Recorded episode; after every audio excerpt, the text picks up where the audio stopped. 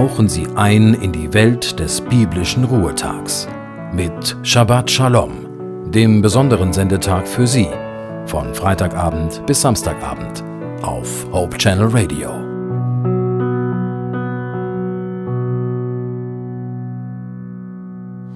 Guten Abend, ich bin Naila Warning und Sie hören Hope Channel Radio. Herzlich willkommen zur Sabbat-Anfangsandacht am Karfreitag. Lassen Sie uns gemeinsam eintauchen in das, was vor vielen, vielen Jahren passiert ist, in das, warum wir eigentlich Karfreitag feiern. Jesus steht vor Pilatus. Das Volk möchte, dass er gekreuzigt wird. Und die Juden? Die verstehen die Welt nicht mehr und leiden. Doch Pilatus findet keinen Grund, warum er Jesus kreuzigen lassen könnte. Und jetzt Lassen Sie uns gemeinsam in die Bibel blicken, und zwar in Johannes 19 ab Vers 14. Das war um die Mittagszeit am Tag vor dem Passafest. Und Pilatus sagte zu den Leuten, Hier ist euer König. Weg mit ihm, schrien sie, weg mit ihm, kreuzige ihn. Was? Euren König soll ich kreuzigen lassen? fragte Pilatus. Wir haben keinen König außer dem Kaiser, gaben die obersten Priester zur Antwort. Da überließ Pilatus ihnen Jesus zur Kreuzigung. Sie nahmen Jesus und führten ihn ab. Jesus trug das Kreuz selbst zu dem Ort, der Schädelstätte genannt wird. Dort kreuzigten sie ihn und mit ihm noch zwei andere, einen auf jeder Seite von ihm, mit Jesus in der Mitte.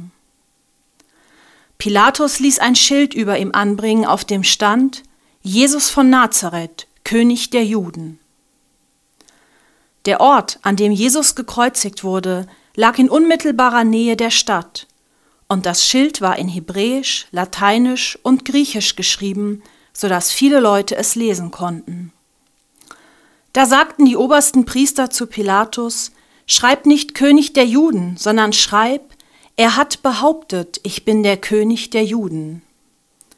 Pilatus entgegnete, was ich geschrieben habe, habe ich geschrieben.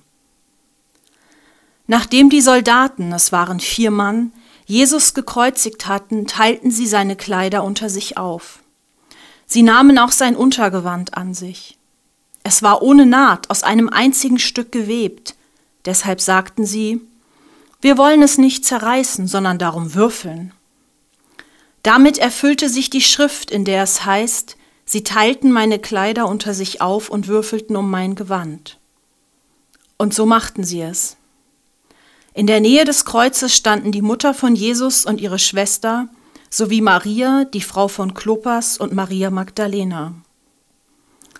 Als Jesus seine Mutter dort neben dem Jünger stehen sah, den er lieb hatte, sagte er zu ihr, Frau, das ist jetzt dein Sohn. Und zu dem Jünger, das ist nun deine Mutter.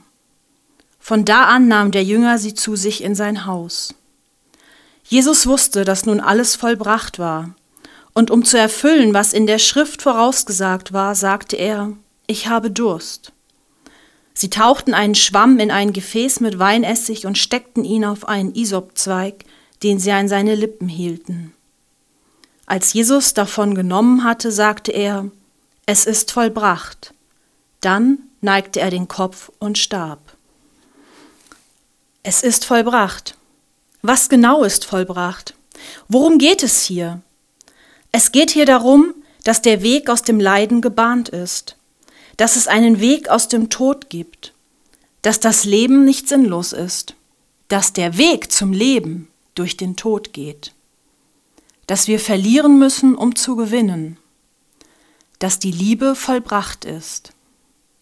Tod und Liebe? Ist das nicht ein Widerspruch? Fällt es uns deshalb so schwer, das mit der Liebe zu verstehen? Denn diese Liebe ist so unfassbar grenzenlos, so selbstüberschreitend. Sie gibt sich selbst auf. Sie gibt sich selbst, um den zu retten, den sie liebt. Diese Liebe ist grenzenlos, so grenzenlos, dass sie grenzenloser Gewalt mit Liebe begegnet. Liebe lässt niemanden allein.